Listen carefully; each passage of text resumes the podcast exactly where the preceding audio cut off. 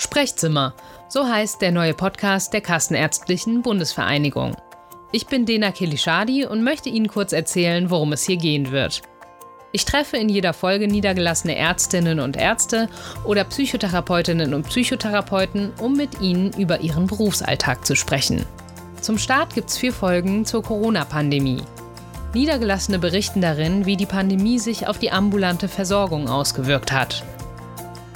Von leergefegten Praxisräumen.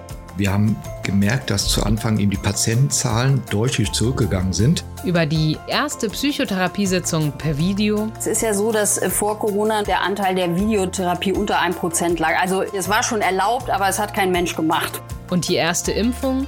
Es war schon aufregend und wir wussten ja auch nicht, was passiert eventuell mit den Patienten, die dann jetzt geimpft werden. Bis hin zum massenhaften Ansturm auf das Impfangebot.